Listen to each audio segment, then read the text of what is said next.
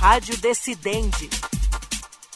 Olá para você que nos acompanha a partir de agora. Eu sou Tiago Gomide e está começando mais um Rádio Decidente, um podcast da Coordenadoria de TV e Rádio do Superior Tribunal de Justiça em parceria com o Núcleo de Gerenciamento de Precedentes e de Ações Coletivas do STJ, o NUGEPNAC. No Rádio Decidente de hoje, nós vamos ouvir uma palestra do professor Leonardo Carneiro da Cunha, da Universidade Federal de Pernambuco, sobre a situação situação atual e os desafios da gestão de precedentes nos tribunais brasileiros. A explanação foi feita durante o quarto Encontro Nacional de Precedentes Qualificados, fortalecendo a cultura dos precedentes, evento que foi promovido em conjunto pelo Supremo Tribunal Federal e o Superior Tribunal de Justiça para aprofundar o estudo prático dos precedentes qualificados no âmbito dos tribunais brasileiros. Vamos ouvir. E eu me permito começar dizendo que o grande problema desse assunto, na minha opinião, é porque a formação de nossos precedentes qualificados no Brasil né, é, é, é feita por instrumentos de gestão de processos repetitivos.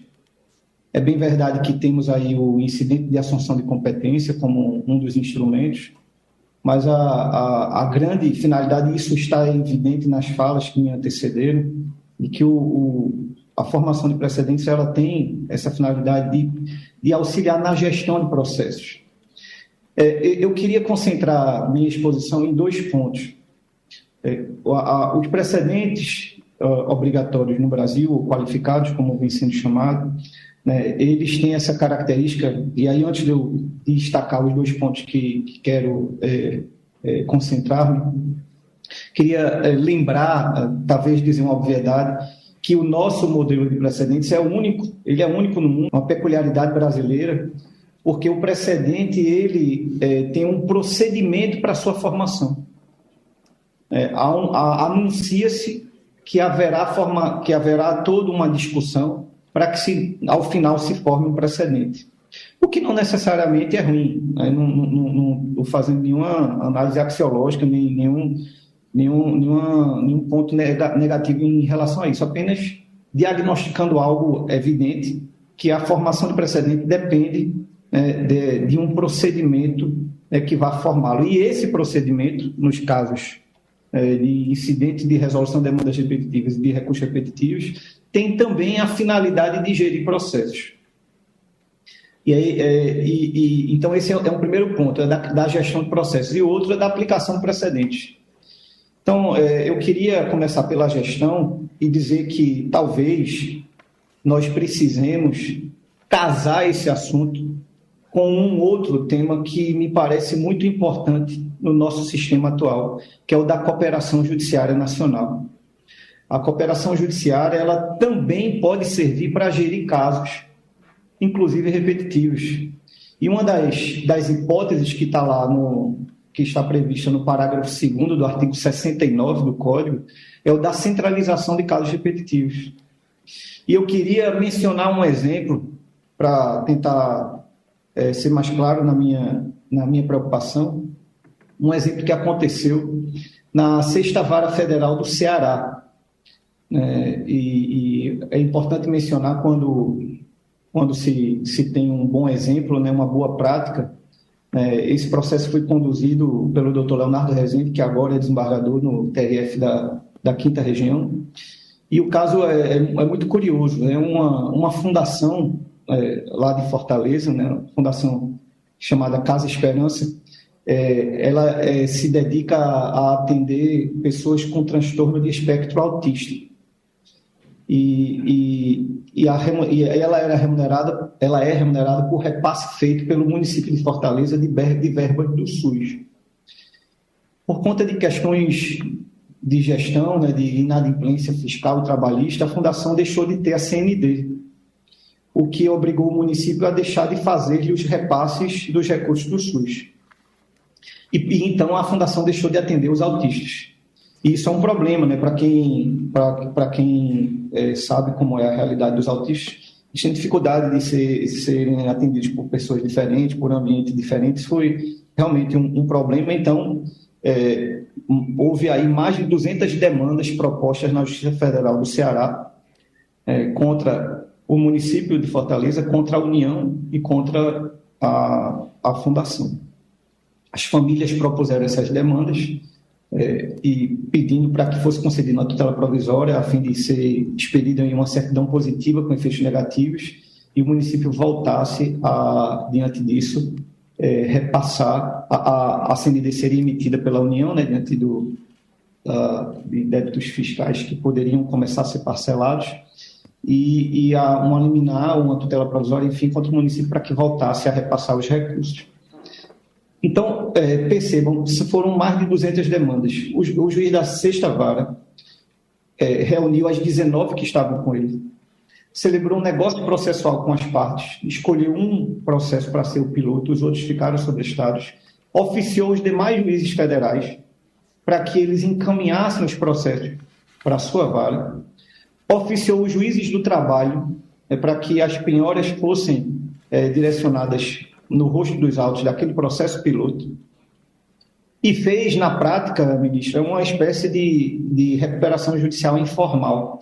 É, os valores que eram transferidos pelo município todo mês, eles eram depositados numa conta judicial, um percentual era destinado a pagar dívidas fiscais e trabalhistas, isso foi sendo pago, né, e, e percebam que esses mais de 200 processos é, e aí, me, me, alinhando ao que, ao que Marcelo Marchiori disse na sua exposição, o importante é resolver o problema, muito mais do que julgar, e foi isso que se fez nesse caso. É, o, o, aí, os mais de 200 processos foram resolvidos, não houve um recurso interposto, e hoje a fundação que atendia é, cerca de 450 é, famílias atende quase 700. Então, a situação realmente foi, foi resolvida. E por que, que eu estou trazendo esse exemplo? Porque imaginem que não tivesse havido essa, essa gestão, essa centralização de casos repetitivos. Ia haver é, concessão de tutelas provisórias num processo, outras iam ser indeferidas, algumas iam ser concedidas em parte, ia haver uma série de agravos de instrumento, depois da, das sentenças, uma série de apelações, talvez um IRDR, um recurso repetitivo para formar um precedente, um precedente obrigatório sobre a tese que se estava a discutir.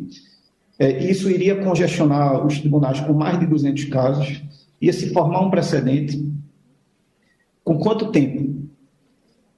É, depois de, de, e a situação não estaria até hoje resolvida. Então, é, eu queria começar, enfim, o meu primeiro ponto da, da, da minha exposição é esse, que se os precedentes eles os precedentes qualificados eles são formados para como meio de gestão de processos. É preciso também pensar em outros meios que o nosso sistema oferece para a gestão desses processos. E esse exemplo de que aconteceu na Chefe Federal do Ceará, ele é, é paradigmático. Ele pode, ele, ele mostra que um, uma centralização com negócios processuais feitos é, nesses processos todos evitou, evitou uma dispersão de entendimento, uma acumulação de, de recursos que iria gerar toda essa é, massa de processos que é a grande angústia do nosso judiciário atual, né? e os números foram apresentados aí na apresentação pela, pela ministra Suzette, né? de, de, de um aumento exponencial, constante e sistêmico, crônico, é, de processos que chegam ao STJ. É, e aí eu lembro que o próprio CNJ tem estimulado a cooperação judiciária nacional pela Resolução 350, e nela há a previsão de cooperação interinstitucional. E eu me lembrei disso com a exposição do, do professor Fábio Monerado, que fala aí da, dessa cooperação que tem havido com a advocacia, da advocacia pública com, com o STJ, né? mas a resolução prevê cooperação interinstitucional da OAB com o Judiciário, da advocacia pública, da Defensoria Pública, do Ministério Público. Então, é possível que essa gestão de processos seja feita também por outros instrumentos ao lado da própria, dos próprios é, mecanismos de formação de precedentes qualificados. Mas me parece que há também, nesse nosso tema, um problema na aplicação de precedentes. Um problema de técnica. Né? Porque é, esses instrumentos que temos para a formação de precedentes qualificados, ao final, o que, o que é que nós temos percebido? A fixação de teses. São fixado, é fixada uma tese é, e, e, nós passamos a ter praticamente um enunciado normativo, como se fosse um texto de lei. E, e é preciso ter o cuidado, porque a aplicação de precedente, como sabemos, exige técnica própria. Então, a fixação de tese é interessante porque facilita a compreensão do que foi a razão de decidir, de qual foi o entendimento estabelecido, mas é muito importante, e a recomendação 134 do CNJ destaca isso, é muito importante que haja preocupação com os fatos, que haja um destaque, qual foi exatamente o fato que levou aquele entendimento. Porque há o risco de a tese se desvincular muito dos fatos e aí sim causar um problema de isonomia jurídica, alcançando é, situações que não deveriam ser alcançadas pelaquela tese. E o, o outro ponto que tem me preocupado, e que ainda nessa questão da técnica da aplicação de precedentes, é que nós criamos no Brasil, antes mesmo do novo modelo que temos no código atual, o dogma da liberdade de julgar e que o juiz tem a liberdade de decidir segundo a sua consciência, segundo o seu entendimento. E isso tem feito com que muitos não sigam os precedentes qualificados. Não, eu não concordo, não, não quero seguir. É, não, não, me parece que está correto. É, porque ah, tradicionalmente os estudos todos mostram que a distinção, o chamado distinguish, ele é feito, deve ser feito por elementos de fato, distinções entre os fatos nas demandas né, correspondentes. Mas no Brasil nós começamos a ter uma ideia de que é possível também haver a distinção por questão de direito. Então, a, o precedente foi firmado com aquele fundamento, ah, mas não pensaram nesse outro aqui. Então eu posso afastar o precedente porque tem essa outra questão que precisa ser examinada. Inclusive, a recomendação 134 do CNJ no artigo 41 e no seu parágrafo único, confirma isso, que o, o, o juiz pode, diante de uma questão de direito não examinada, né, pode é, apresentar aí um, um, uma espécie de distinção. Evidentemente, ele terá um uso argumentativo, um dever de fundamentar para isso, mas me parece que isso precisa ser pensado. Por que, que eu digo isso? E eu queria trazer aqui um outro exemplo. Eu refiro-me ao tema 1076, que foi o dos honorários de advogado fixado pela Corte Especial do Superior Tribunal de Justiça. O Superior Tribunal de Justiça debruçou-se sobre esse assunto, passou meses é, afetado, o, o, afetados os casos, foram vários casos que vieram todos do Tribunal de Justiça de São Paulo, e depois de toda uma discussão, uma discussão, uh, uh, votação, votos contrários, votos a favor, enfim, foi fixada a tese, e há, até hoje há tribunais que não seguem a tese não segue o tema. O que é está acontecendo? O, diante da, do retorno dos processos para que haja o juízo de adequação, muitos tribunais estão acrescentando fundamentos que não foram utilizados na discussão, alguns até de ordem constitucional, dizendo que há questões aí de razoabilidade proporcionalidade. Isso tem feito com que é, os recursos especiais que deveriam ficar nas instâncias ordinárias como meio de gestão, estão subindo para o STJ. Então, o STJ, que teve todo um trabalho de firmar aquele entendimento, continua a ter o trabalho de receber processos sobre o mesmo assunto. A finalidade era barrar na, na origem, porque firmado o precedente, como sabemos, ou se nega segmento ou se ajusta lá, e não deve mais subir, mas o STJ está recebendo diariamente vários recursos especiais desse assunto. A, Diário Oficial publica aí várias decisões, inclusive monocráticas, dando provimento ao recurso especial. E, e, e isso é um fator de, de desprestígio ao precedente, ao tema que foi fixado. E me parece é, que, que a reclamação constitucional é um instrumento, é, destacou é, que é um instrumento de aperfeiçoamento, de interpretação do precedente, mas é também de controle do precedente. Não é possível, me permitam dizer, que não é possível que o tribunal tenha o poder de firmar o precedente, mas não tenha o poder de impor que o seu precedente seja seguido. E há também até uma questão econômica interessante aí. Como a, a reclamação é uma ação e ela gera honorários, o, o próprio litigante habitual vai é, se preocupar e convencer o tribunal, o tribunal tem que seguir o precedente. O, o, o tribunal não seguir está aumentando o meu custo, é, porque vai haver reclamação, vai ser acolhida e ainda vou pagar honorários. A não ser que se aplique aqui aquele mesmo entendimento dos embargos de terceiro, né? tem até súmula do STJ que não houve causalidade porque foi o tribunal que não seguiu e não a parte que provocou para que não seguisse. Mas é, é, me parece que é, esses são os dois pontos que eu queria destacar. Nós temos um, no, nesse assunto dos precedentes qualificados um problema de gestão que é evidenciado pelo grande número de processos que chegam diariamente aos tribunais superiores. E para isso nós temos outras ferramentas que podem contribuir, sobretudo a, a, as ferramentas da cooperação nacional, a cooperação judiciária, que vem sendo estimuladas pelo CNJ. Há várias recomendações interessantes, além da resolução 350.